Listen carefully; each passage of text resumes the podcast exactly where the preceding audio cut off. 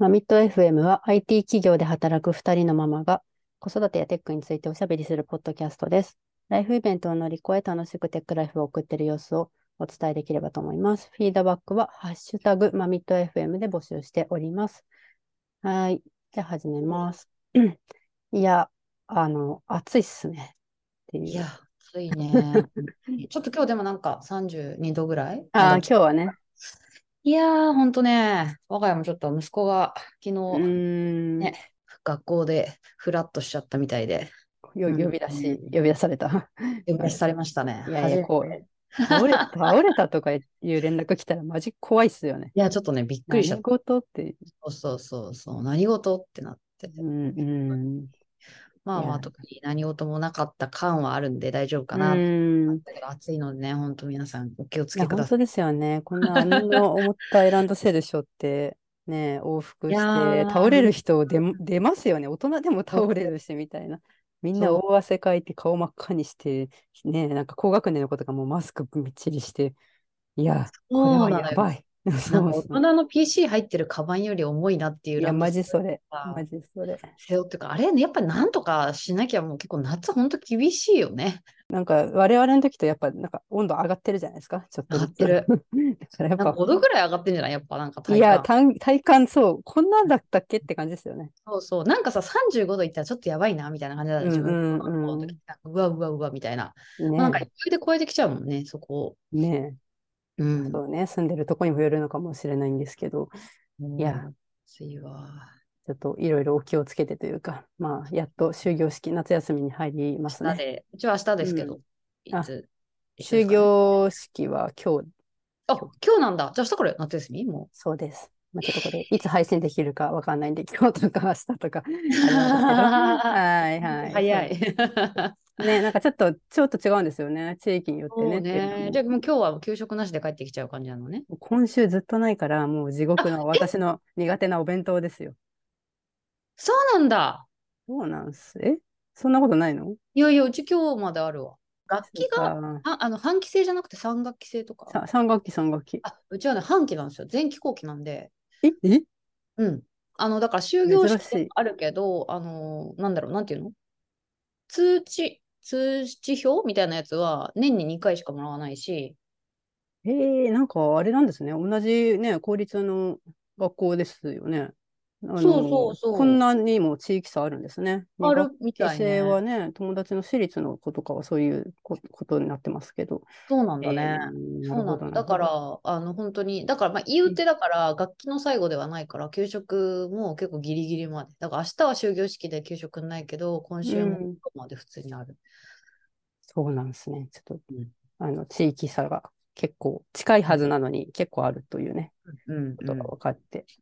はい。ということでですね、あのちょっと今日はですね、一点、あの、お知らせみたいな感じにしようかなと思ってまして、はい。えー何のお知らせかというと、えーっとね、なんていうのかな、マミット FM がですね、えーシーズン2に突入しようと思っております。な なんだそれって感じです。シーズン、まあ今までが、まあ、シーズンも何もないままやって、普通にダラダラやってたんですけれども、まあ今までシーズン1だとすると、ちょっとだけ、えーフェーズがですね、あの、変わるというお知らせをしたくてですね、一はいはい。体何なのだと、シーズン2とは何何ぞやという話なんですけれども、あの、実はですね、こう、ピトパさんというあの会社さんのネットワークに入ることになったんですね。うんうん。まあそれは、ピトパさんは、あの、ポッドキャストの、こう、企画配信とか、あの、制作の専門の会社さん。うんうん。ほサイトとか見ると、すごく有名な、こう、ポッドキャストのサイト、チャンネル？うんとか、あの、ネットワークに入っていたりですとか、よく聞く、あの、ね、番組が入っていたりとか、あとなんか番組制作をやられてるみたいなんですけど、うんうん。なんか最近こう、なんかこう、ポッドキャスト高高盛期みたいな感じになってるじゃないですか。ここ、ね。うんうんここ数年でバッとふ、バーって結構増えたと思ってたんですけど。多分コロナもあったかもしれないよね。ああ、確かにね、コロナね。家でやっぱね、あの暇を潰すというか、まあういろいろな、ーんかいろいろ自分でね、リスキリングしたいとか、あ、そっか。なそういうね、家の中とか、アットホームのニーズみたいな。そうなのですかね。耳からメディア。う。うんん本当ここ数年なんかすそごい増えてうそうそう。るまあそう、あの、我々も、あの、多分に漏れず、そこのうん波に乗って増え、増えたそうだね。一一つなんですけれども、なんか、どうやら、そう、結構増えたなと思ったら、あの、ピトパさんが制作、企画制作している番組が結構ああるんだなっていうのを今更知ったんですね。うん。うんうん。だから結構わーって最近、そこランキングの上の方にいらっしゃる、あの、番組とかって、あ、この会社として制作みたいな感じでやってたんだっていうことをうん。知った。なんかみんながこおのおのわーってやりだしたのかと思ってたんですけど、結構こういう、なんだろう、あの、ポッドキャスト専門の制作会社っていうのは私全然その、うん。ね、うんめ結構珍しいのかなと思っていて、うん、そう、そういう、そうですね、コンテンツ制作、配信、データ分析、広告マネタイズを、まあ、掛け合わせ、まあ、ビジネスマーケティング支援みたいなあのことをやられていて、まあ、そこのピトバさんにお声掛けいただいて、まあちょっといくつかその ネットワークがあるようで、ポッドキャストのですね、うんまあ、そこにあのちょっとジョインさせてもらうという、えー運びになってですね、シーズン2感ありますね。シーズン2間。そう。で、これは、じゃあ一体何がマミット FM 変わるのかとうん。いうとですね、まあ、あの目に見えて特に何かが、まあ、目には見えないんですけど、もともうんと、あの、わっと変わるわけでは、うんまあな、ないんですがうん、例えば、なんかなんていうのかな、もうちょっと、こう、ちゃんとできる。ちゃんと本格的に、あの、な、なんだろうな、ちゃんとしたポッドキャストって、もっと機材とか環境とか編集とか、あのねしっかりやってるんですよ。聞きやすくするための工夫とか、うん。あのしてるんですね。私はちょっと個人的にあんまりその分かんない人なんで、そのこう音がいいとか音質とかが、あこれはすごく環境がいいとこで撮ったなとかっていうの全然分からない人なんで、うん自分もそんなに気にしてなかったのと、単純にその知知見があんまりなないんですよね。そのうんうん音をいじったりするとか、なんか映像とかが、なんか動画とか画像、音をいじるみたいな、あの、マニアックな方いっぱいいると思うんですけど、うんうんうん。プライベートでもこう写真とかをね、すごい加工したりする方とかはいはい。に多いような印象があるんですけれども、あんまりそこら辺のあの知見もなくですね、まあもちろん本格的に調べてやろうと思えば、うん、聞きやすさを追求して、なんかこう、ノーマライズの処理をするだとか、うんうん。あの、なんていうの、イコライザーとかなんですかね、なんかいろんな技術があると思うんです。うん。だただ、なんか、まあ、なんというか、あの、か片手間というわけではないですけど、言うてもこう、なんていうの、仕事としてやってるわけではないじゃないですか、そうだよね。もともとのモチベーションがそれというよりかは、なんか、まあ、ね、発信をちょっとやっぱアウトプットみたいな場が欲しいよね、みたいな感じでうん。始めたとうん。ところがそう、それ、それもそうだし、そう、うん。もう一番最初のあの理由としては、まあ、ロールモデルの、まあ、可視化みたいなところが一つ大きくて、なんかあの、まあ、エンジニアで私がね、女性のエンジニアをこう増やそうっていうしあの活動、取り組みをいろんなところでこう参画していたところで、まあ、うん同じようなことを皆さんやっぱ気になってるなっていうのがあったんですね。うんうん。あの結構第1回目とかに話してる内容かもしれないんですけど、あのまあ、キャリアどうとか、こう出産育児とかされてて、どうやって両立できるんですかとか、でエンジニアって両立難しくないですかとか、なんか、うん。あの理系じゃないし、本当に初心者なんですけど、なんか絶対できないと思うんですけど、みたいな、なんか結構みんなもうめっちゃめネガティブ、マイナスで、うん。なんか私なんかできるんでしょうかみたいな、なんかエンジニア、あのワークライフバランスはあの確かに良さそうなのはわかるんだが、みたいなか感じの不安を皆さん。持っていると。あの、まあ、学生さんから社会人から、まあ、限らずですね。うんうん。まあ、ワンオンワンみたいな形で、まあ、ずっと、こう、こういう感じで私は生活してますよ。一例ですけどね。で、はいはいとかね、そういう話とかをしている中で、まあ、ちょっとこれは私のもともとあの好きだったポッドキャストで、まあ、この内容を配信して聞いてもらうっていう形にしようかなってうんいううん感じで、あの松井さんと話して、こう、ぬるっと始めた感じなんですよね。そうだね。割まあと、そう、ポッドキャストの配信方法ももちろん全然知らなかったし、本当調べてね、あのうんいいろんなこと最初試して、もう多分今、最初の頃なんかき、ちょっととても聞くに耐えない、あの、多分雑な感じで話してると思うんですけれども。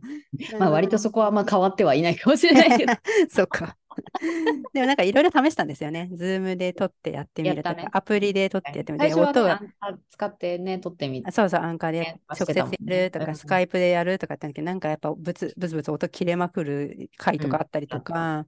結構なんかいろんなものもため、トライアンドエラーでみたいな、あんまり知見もなく、周りにそんなね、ポッドキャストやってますみたいな人がいるわけでもなく、そうねっていう感じで素人っぽい感じでやってたんですけれども、まあ、やっぱりこう結構他のね、ちゃんとしたポッドキャストと比べると聞きやすいとはあの言えないというか、うん私の雑な、あの編集とかでしてるだけなんで、うんうんうんまあ、それも気になってはいたもののですよ。いたものの、まあ、そんなにまあリソースをめちゃくちゃ避ける余力があるわけではなかったんですね、このポッドキャストに。ご存知だけど、私たち一応本業がね。そうそうそう。ね。そうそう本業もあるし、まあまあこれね、収録して、こう、なんか編集して出すっていうのにも、まあ、えー時間はかかるうんわけですね、もちろん。でもそれを、あの、最初に今、さっき言ったみたいなモチベーションのもとをやっていたと。うんうん。やって、まあ、ずっと割とね、あの、ここまで続くとまだ実は思ってもなかったんですけど、結構長くゆるゆるとこう定期的につあの配信できてるかなっていうのはあるんですね。うん。はい。だからなんか、なんで今までそのちゃんとできてなかったかっていう言い訳をさせていただくと、あの、お金とか時間とかっていうとして投資をできる、まあ、余力がななかったといううんところなんですよ。まあ、なんならこう、マイナスっているというのは何かというと、マミト .fm のドメインのお金ですよね。うん。うんうん。ドメイン取ってるので、あの、別にこれは必ずしも取らなきゃいけないわけではなかったんですけれども、まあ一まあ応ね、ね、ウェブサイトとしてね、うん。あるといいなと思って取ったりしたのと、まあ、まあ、なんかちょこちょこ、なんか他にも、なんか、アップルのなんちゃらプログラムに間違えて入っちゃったりとか、これ私の、ただ、あの、ただ私がミス、なんか入んないと配信できないのかなと思って、最最初なんか、ちょっとお金課金するみたいな動線があったんで、わかんなくて、変な課金を無駄にしちゃったりとか、まあ、なんならちょっと、ポッドキャストを配信するのには、まあ、お金って面はもちろんですけど、まあ、時間は結構大きいですよね。うん。っていう、まあ、まあ、余力がそんなにあったわけじゃないよっていう、まあ、ね、その、なんつうの、収益があったわけではないので、ポッドキャストに対して、っていう、あの、状態で今までずっと、まあ、ゆるゆるやってましたと。はい。でですね、あの、ピトパさんのネットワークに入るとですね、どうなるかというと、まあ、あの、企業さん、なんかネットワークがあるので、企業さん、うあのスポンサーシップみたいな感じで、あの、会社さんが、こう、ここのポッドキャこの番組に、えっと、まあ、ちょっとした CM みたいなものを配信したいとか、うんそういう形で、あの、スポンサーシップみたいなのがつくらしいんですね。はいはい。うんで、そこに入れていただくことでですね、まあ、ほんの、あの、まあ、規模がね、あの、有名ポッドキャストと比べて全然規模が小さいので、大した、その、大したというか あの、ではないんですけれども、まあ、ほんの少しはですね、そういった、えっと、スポンサーがついて、いうことが分かったので、つまりですね、それを、まあ、今までマイナスって言った分もそうだし、機材だとか環境とかを、あの、まあ、本当に本格的にやるなら、アドビを買って、えーノーマライズの処理とかなんかをやらなきゃいけないと思うんですけど、まあ、そういったところに、えっと、投資ができるようになった。うん。ですねまあ本当にわずかながら、劇的になんかすごいボーンって投資できるわけではないんですけど、まあちょっとずつそういうところにもこう気持ち的にもね、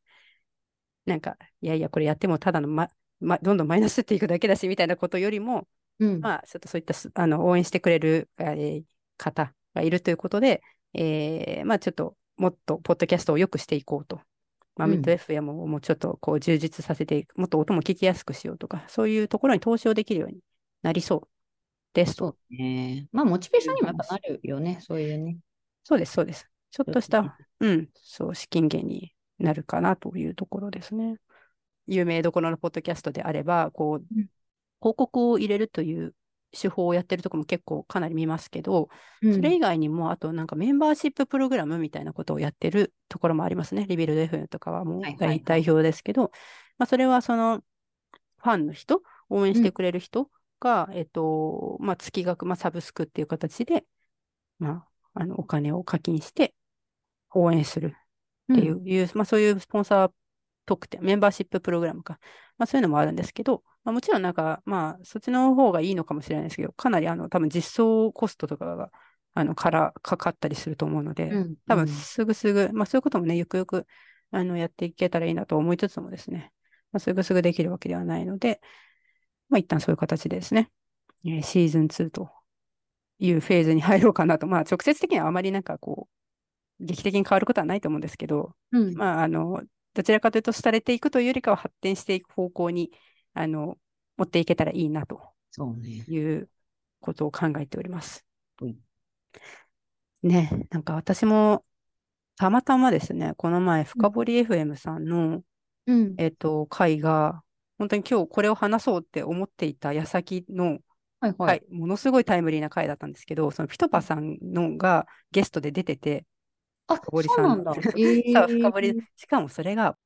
最新回は、あ、そう、ぽうん、そうですね、ポッドキャストを編集する技術。うんっていう、あの、この番組のエピソードの中では、これニッチすぎて、なんか誰もきあの聞きたい人いないと思うんですけどとか言ってたんですけど、いやいや、いるいるみたいな。めマジ私が今一番これ知りたいなって、なんてタイムリーなんだと思って、これで聞いてたら、ちょっともう恥ずかしくなるぐらい、いかにマミット FM が何もやってないかっていう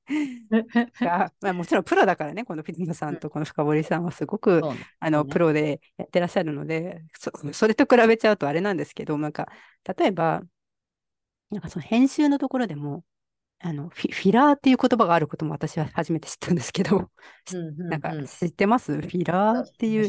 なんかそれが、あーとか、なんかえー、えーみたいなやつ？ちょ、ちょっととか、なんかめっちゃ言っ、人によってめっちゃ言っちゃうじゃない？てか、私もめっちゃあるんですけど、はいはいはいはい。こういう、うん、あーとか、そういううんうんのを、まあ、カットする。そういう、それをなんかフィ、フィラーっていう用語があって、それをまあ、なんか、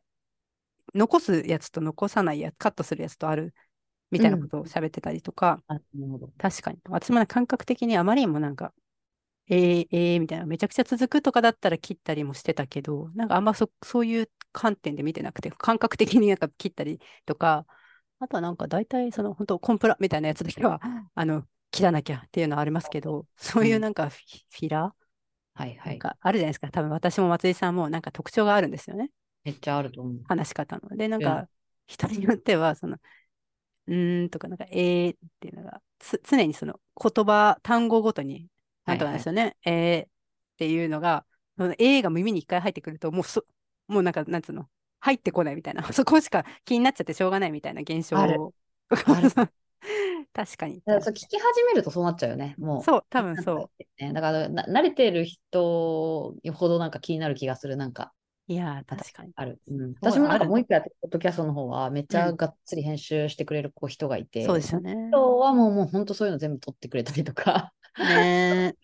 するね。だから、まあまあそうなんだよね。だからやっぱ聞いてる人からすると気になるところはめちゃくちゃあるだろうなとは思う。そうですよね。多分そう、聞く人によって、なんか後ろのさーっていう音を取るとか、あはいはいはい。ね、ある。るんですね。そういうのが。あのノイズ多分このポッドキャスト入りまくってると思うんですけど、なんかあと、撮る場所が、えっと、収録する環境が、なんかうんほ本がたくさんある場所がいいいいらしい。なんか音を吸収する？す。るからね。うんそうそうとか、なんか狭い部屋とか、その布団、毛布をかぶるとか、なんかあの、リビルド FM のあの宮川さんはいつもそのなんだっけ、クローゼットの中で収録しているみたいな話がちょっと、そのエピソードがい割と有名なのかなと思うんですけど、まあなんかなんでそんなことしてんのかなって思ってたんですよ、私は。反響しちゃうからね、普通にね 全然し、なんかもう本当よく分かってなくて、みたいな。みんなそんな気をつけてんだ、みたいな。いや、だからもうそれを本当になんか結構メインにね、据えてまあね、まあね。そあれだとやっぱりもうそうなるよね。だからそれこそ、なんだろう、VTuber とかでもそうだし、なんか配信者とかの人ってなんならもう部屋の中になんだっけ、あの、防音部屋みたいなさ、買えるじゃん。うーん100万とか、なんか数十万とか100万とか出すと、なんかそれをさ、本当に買って配信してる人とかも中にはいるぐらいだから、いやー、そうっすよね。そこまではさすがにできないけど、やっぱ、やっぱね、今よりもうちょっとよくね。そうそうそう、もうちょっと気を使ってやろうとか、うん。あとかね、リビルド FM もちょうどね、2、3回前になんだかすごいタイムリー、偶然なのかな私が聞き耳立ててるだけかわかんないけど、ま、あれだ、バイリンガルニュースのマミさんっていうすごい、もうバイリンガルニュースも本当ずーっと不動のトップ、もう10年以上前からやって、うんうんうんうん、あの、もう、ポッドキャストといえばみたいな、こう二大、リビルドとはいはいはい、この、えーバイリンガルニュース。まあ、昔は本当になかったから、この方々が本当作ってきたみたいな、二人がお話ししてる回があって、へで、なんーかそうそう、結構その話聞いてたら、こう空港とかで機材を、あの、ポッドキャストの機材をがっつり運んでたみたいな話を、ポッドキャストの機材って何みたいな。すげえなと思って、もうみんなそうか、ね。あそうプロはそうなんだ。まあ、もちろんそこまでじゃないですけど、もうちょっとそういうところにはね、あの、知見を貯めてやろうかな、だったりとか、ね、なんか、こう、いろいろ書き起こしとかもやりたいな、とか、やりたいこといろいろああるんですけど、ずっと、あの、マストじゃないんで、ほっといたやつとかを、まあ、うんやっていけたらいいな、なんて思っておりますね。うん。はい、そういうお知らせ。まあ、なんで、あのー実は、えっと、一個だけ、えっと、もしかしたらちょ影響がある方がいらっしゃるかもしれないのが、えープラットフォーム、配信しているプラットフォームが変わったんですよ。うん。それが、まあ、ずっと最初からあの載せてた、あの、Spotify、あの、バイ Spotify のアンカー、うんまあ、最初はアンカーっていう、あのー会社？のポッドキャスト専門のそのか会社なのかな、あのーを使ってた。途中からそのポッドキャストじゃじゃじゃえー Spotify が買収したのかな？ねそうね。まあそう、それでアンカーバイ Spotify みたいな。で、だんだんだんだんなんか Spotify ポッドキャストみたいなのが Spotify に飲まれてったような感じなんですけど、んなんでずっとその Spotify の方で配信をずっとしてましたと。で、それがですね、まあ、ちょっとこのピトパサネットワークに入るということで、どうしてもそのプラットフォームをですね、えー移行しなきゃいけなくなってですね、うんうんうんえー今はですね、新しいところが Art19 という、あの、私知らなかったんですけど、Amazon の、えーやってるプラットフォームなんですかね。はい。あの、ポッドキャスト配信の、えーサービス、Art19 というものがありまして、はい。なので、あの、ちょっと、何回か前に、2回ほど前に、ちょっとあの、RSS バグったましたみたいなお詫びを言ってたと思うんですけども、なんか結構私の Apple クライアントの表示とかもなんかすごい変なことになってて、なんか二重とかのエピソードが二重にダウンロードされてたりとか、わけわかんないことになってたんですけど、まあ、それはこういったその、あの、背景がありましたっていう。うん、ちょっと移行するのが意外とね、あの、R、RSS フィードをみんなこう、各種クライアント、Google、えー Spotify、Apple とかって引いて、あの、一個の RSS 見てるっていう話をしたと思うんですけど、そう、その大元の RSS が切り替わったっていうことですので、まあ、ちょっと、ちょっとその、まあ、あの、マイグレーションの、あのい移行のところで、まあ、ちょっとトラブったりしたんですけど、多分今後は安定するでしょうというところで、あのーなんで、なんかその Apple とか、えっと、Spotify とかのクライアント経由で Google とかね、聞いてる方は、あの何も変わらないんです。うんうんまあ、なぜなら裏側の RSS を変えただけの、あなんつドメイン、あの配信、はい元の会社が変わってるだけで、裏でそれを切り替えてるんで、はいはい。うんと変わらないんですけど、もしかしたら、えっと、RSS を直接購読しているあの人がもしいたらですね。それはマミット FM の元のホームページから。そうそうそうそうそう、そうだね元のホームページ、あれ、ちょっと待って、私変えたかな。あの、マミット FM のゆあのホームページに、よいしょ、ウェブサイトに RSS の URL も載ってるんですよ、実は。うんあもう切り替えてあるわ。うん。もう切り替わってた。そこが、あの、今まで RSS フィードのリンク、飛び先が、アンカーのうん。RSS でしたと。で、それが今は art9 rss.art19.com スラッシュマミット FM というものに変わってますと。うん。うん。まあだから各プラットフォームから購読してる人は影響はないけど、このマミット FM のサイトの RSS のリンクから読んでる人は変えてもらわないといけないっていう感じだよね。ちょっとその人そう。少ないと思うんですけど、あんまり、えこれでも私は実は、あの、他のポッドキャスト、RSS を購読したりしてる、しているのがあって、うんうんそれはなんか何かというと、前にどっかでお話ししてると思うんですけど、 Slack に情報を集約しているという話をしたうんうんと思うんですね。で、それは、あの、ポッドキャストの、私が聞きたいポッドキャストの RSS を Slack の、あの、連携、 Slack のところでうんうん連携して、で、そのフィードを引いてるっていう形なんで、まあ、かなりレアだとは思うんですけど、そういう方がもしいらっしゃった場合は、ゆあの、RSS のリンクは変わっていますと。ほいほい。はい。まあ、しばらくはね、あの、両方更新しようかなと思ってますけど、そのうちアート90だけにしようと思っております。うん。ということで、はい。お知らせでした。ちょっとなんか、はい。いろいろやっていけたらいいなと思いますので、何かこうね、こういうのが、こういう話題とかあるといいなとか、ちょっと今だいぶ聞きづらくて、こうするといいよとか、あった場合はご意見などいただけると嬉しいです。はい。ではですね、まあ、そんなこんなでほとんどもうこれに時間を使っちゃったんですけど、もう一個ちょっとライライトめなというか、うん。トレンドに乗って触れておこうかなって思っているのが、スレッズ。スレッズ？はい。作りましたよ。スレッズ、どうどうですか？松井さうんん、使ってます？でもさ、結局やっぱりさ、なんだろう。根本的にやりたいことが違うっていう感じがしないじゃない？なんかわかわかんないけど、そのツイッターがああなったもんで、っていう感じじゃん。だから私、ゆうちゃん的にはさ、これなんかこう、分散されて、ちょっとイラッとしないのかなって私ちょっと思ったのよ。なんか、こっちも見なきゃいけない、あっちも見なきゃいけない。え、でもやっぱり、その、うーん、どうなんだろうな。私、一番ちょっと嫌だなって思ったのは、やっぱその、ログインがやっぱその、インスタグラムベース。はいはい。だから、で、なんかその、まあ私はそこを多分回避、あ、しなかったけど、そのインスタでフォローしてる人をフォローするみたいなのはやらなかった。ああ、やらなかった、私も。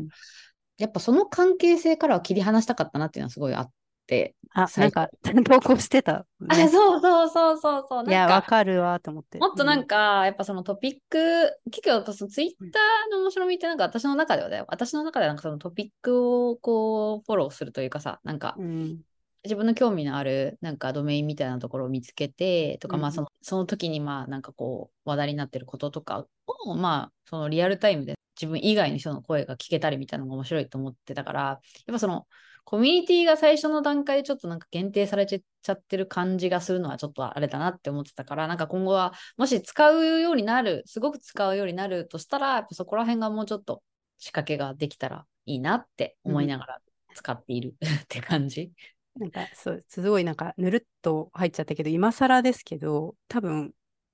説明するまでもないかもしれないですけど、スレッズとは、みたいな話で言うと、まあ、用語集出してたよね。あ出してました？え？ああのこれな、要はこの概概念っていうかさ、あ、本当に？スレッズってそもそも何なんだ？スレッドって何なんだ？みたいな。あ、そうなんだ。そかそれをうん見てなかったけどうん、いやいや、あの、私はどちらかというと SNS 武将な方なんでですね、うんうん。あんまりなんかその、スレッズ出た、すぐにとあの入ったみたいなことはしてなくて、うんうんなんなら私はあのトピックに上げといて全然喋れることないないなって感じなんですけど、あのーまあ、一応言うまでもないかもしれない。解説しておくと、あれですよね。えーインスタグラムが、というかメタ社が提供している、えーツイッター、ツイッターって言っていいのか。えー違う？うんそうね。いや、なんかこう、うん、メタ社が、えー、ツイッターをの SNS みたいな感じだよね。ツイッターを指しに来た、えーもの、SNS だという認識なんですけれども、はいはいはい。そうですね うん、それで、まあ、そのね、こう、昔はというか、あの、新卒時代はこういう、こう、なんですかね、新しい SNS が出たとかってなると、こう、アーリーアダプターになりたいみたいな欲もあって、すぐ飛びついたた時はめっちゃ早かったな、私多分。私もそう。で結構ほら、なんか、スタート始めた日みたいな、ツイッターとかも出るじゃないですか。うんうん。何年から、あのいつから使用してますみたいな。あれとかがやたら早いみたいなのが、ちょっとしたなんか、こう、ステータスじゃないですけど、まあなんか、は I- IT 業界にいる人はみんな基本的にめっちゃ早いんですけど、あの、そのアーリーアダプターがね。大体その、じ私の地元の友達とかって、まあ何年か遅れてこう、入ってきたりとかして、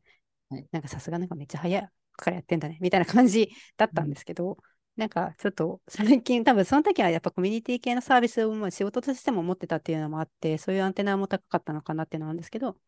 まあなんか今はもともとその、ちょっと SNS 疲れも経験してるし、なんか部署みたいなところもあったから、うんあんまちゃんと、あのユーザーとしてなんかまだとりあえず観察してるんですけど、私は。うんうん。で、まあ、私が言いたいのは、その、ユーザーとしてっていうよりかはですね、これもまたちょっと最近、えーリビルド FM さんのひひげぽんさんの回があってですね、あの、そこで話されていたことで、面白いなって、スレッズについての面白い考察みたいなのがあったんで、うんうん。なるほどと思っているのが、あの、ユーザーとしてというよりかは、裏側の話で、あの、スレッズって、要はタイムライン、ツイッター、あの、本当に秒秒速というか、かなり更新系の、あの、ライトもリードも激しいうんシ,、システムじゃないですか。うん。で、あの手のやつって、システム構成結構大大変な類じゃないですか。インフラ。インそうそうそう、インフラコストもすごいかかるし、そう書き込み、あの読みがとても、とっても多いサービス。ううんん。で、タイムラインだから、例えば本当に著名人でフォロワーが何十万いますみたいなうん人が秒速で、なんか、あの、毎分つぶやくみたいなことやっちゃうと、やると、裏側のスケスケール、スケーラビリティの観点とか、なんかその、あとは、ツイッターもそうだけど、こう、バーンって跳ねるやつうん。ヒュンって跳ね上がったりするんですか？なんなんかこうババルスでしたっけ？まあ自分もラそうピュタがね、とね。か、あと地震とか、あそのボンって跳ねたりするのが激しいタイプのサービスだから、うん。結構その、なんだ体力のいる企業じゃないとは作れないっていうのがうん、わかるわかる。あるんですよね。で、だからその他のブル、私ちょっとまだアカウント持ってなくてあれなんですけど、ブルースカイ、最近その、あーはいはいはい大オルタナとして聞くのが、そのツイッターのね、みんなツイッターのなんか対比先として、あの、なんかマストドンと、えー、ブルーねスカイ。マストドンなんか久しぶりに聞いたもんね、このツイッター。も。うわ、昔めちゃくちゃ前になんかやったやってたけど、な。んか、まだでもなんかずっとマストドンって、あの、聞きますよね。うん、あるけど、でもなんかすごい急になんかみんな。うん。なんかツイッターのね 退避先、まあそれもなんかかなりその私の周り感覚では Bluesky とその Mastodon とかはかなりギークな寄りの方たちが、えー、といらっしゃるようなイメージですけど、うん、アーリーアダプター。招待制じゃなくなったの？いや、 Bluesky 多分招待制で、私なんかあその時は全然その熱がなかった時に、そのアーリー、いわゆるアーリーアダプターの方たちが、あの Bluesky の招待、あの余ってますけど、どうぞみたいなのって結構あったんですけど、え。あのその時手挙げなかったんですけど、今になってすごい欲しくて。ー、欲しいんだけど。あげようかって言われたけど、うん、みたいな。あ、そうなんだ、そう。なんか今更そこの、あの人のタイムラインのところを遡っていくのもなとかって思いながらまだ入れてないんですけど、まあなんかそのブルースカイとかってつまりなんで招待制なのかっていうと、まあ裏側一気にされて人が入ってきちゃうと、まあそういう理由できついっていう、あの、うんうんスタートアップとかやるには、こう、一気に人が増えると本当に落ちちゃうっていうのが結構大きいと思うんだけど、まあインスタはそれが何も怖くないと。なぜなら、あ そう、なぜならインスタのインフラがあるからだっていうのは、いや、それは本当にそうだなって思ってて。そのままだってつ横転できちゃうよ。いや、もう本当そうだと、本当そうですよ。本当に。うん。バックエンドっていうか、インフラまるっとそのまなんんなら別に、あ、でもそ持ってきて。そういう意味では、でもすごいね、確かに。まあでもそうだね。丸ごとだね、本当に。いや、本当丸。そうそうそう、そう。UI でだけ変えれば。もうもう本当それなんですよ。だからだよ。だから、あの、もう最初から、誰でもカモンみたいな感じじゃないですか。それはそう。どうぞどうぞみたいな最。初にそれを思った。さすがだなって。なんかそのザッカーバーグがさ、あの、なんか何、今アカウント何いったよ、1000万人いったよとかさ、そう300万人いったよ、500万人いったよ、700万人いったよ、1000万人いったよ。ああ、まあそうだよねって。いやねそのインフラコストを払う、AWS だっけ？あれ違うのかな？裏？いや、わかんないや、裏そうそうそう。なんかこのコストを払える資金力さえあれば。いや、そうなのよ。そこ。結局、金なんですよ。金があるから、このタイムラインそうそう。あのタイミングで同時に、あの、タイツっていうのを作った人がいたんだよえ？ね。知らそうなの？あ知らない人、そうで、知らなかった今そこが11万人ぐらいなんで、ユーザー数が多分。えで、ウケる。その人、それは多分本当に個人開発してる人なんだと思うんだよね。ー、あーへで、そそれは私もなんか同時にスレッズよりちょっと前かな、うん。多分できてたのかな。その、あの、うんうん。なんだっけ、表示が、タイムライン表示がさ、なんか、ちょっと一瞬だけど、一時的だけど変わるぜって言って、あの、うん。イーロンが 言ったときに、多分みんなが、おっとみたいになって、作り、いろいろさ、うーんね。個人で。この人なんかやってて、うーん。あその人のタイムライン見てると、ああ、なんか負荷がうんぬんかんぬんとか言って、ちょっとお引っ越ししなければ、みいたいなや、そうなんですよ言っ。てて、そうそうそうそう、これは本当に、な。本当に大変なの。あの、私もすごいもうレベルは全然違いますけど、仕事で若干ね、このタイムラインをあ、作るって。たじゃん。あそう、だから、だからわかる、なんかわかるんですよ。その時普通にただバジャバの時代にね。そうです。ウェブ アプリケーションって言ったら、またなんかサーバー、あの、アプリケーションのサーバーとで、後ろに RDS のデータベースがあって、あれ、RDS やってたのか。いや、違う違う違う、そうそういう状態しか知らなかったのが、こあのね、タイムラインやるぞってなったら、いや、これ、ねこの構成じゃ無理ってなっできないて、もんね。当時、あのカサンドラとかね、初めてそこで私 はキーバリューストアというものに触れてですね、あ、そうなんだみたいな。でも、レディースとかを使って、だからもうその、一個一個のね、あの、こう、なんつうの、フォフォロー、じなんだフォロー、自分のタイムラインのあのキキーバリューのストアがあるみたいな構成だったりすると思うんですよね。で、そこで自分のフォローしている人が、た例えば芸能人をフォローしてたら、その芸能人の人の、えっと、なんだろう、ツイッターの、えーキー、キーみたいな、ID みたいなものが、ぶわーってこう自分のタイムラインのこうリストみたいなものを、えー一人一人キーバリューで持ってるみたいな、多分そういった構成を、絶対その RDS を直接読み書きするようなことはしてないと思うから、うん。なんかキーバリューストア、うん。AVS なんかちょっと今はちょっとどういう感じなのかわかんないですけど、もうちょっとうんナウイ、あの技術構成をやってるのかもしれないですけど、まあ、まあなんかとにかくこの技術力だとかインフラ力とか、なんか全てにおいて高くないところのタイムラインっていうシステムは作れないんですよね。あーまあ、多分なんか構成的にはさ、多分結構なんかいろんなさ、こう企業のインターンとかさ、うん、なんかそういうのでさ、ツイツイッター作ってみようってやるじゃん。そうですね。でいわゆるなんか、なんか割となんかこの SNS 時代におおいてはなんか典型的なさ、そのタイムラインがあってフォローしてみたいなってさ、そうね。ものではあるわけじゃん。だからみんな想像はつくんだけど、うん、このスケールだよね。そう結局そうですね。確かにそうですね。そこはやっぱり。り規模規模感があるところでしか触れられないものだから、そうね。ねえ。はい。っ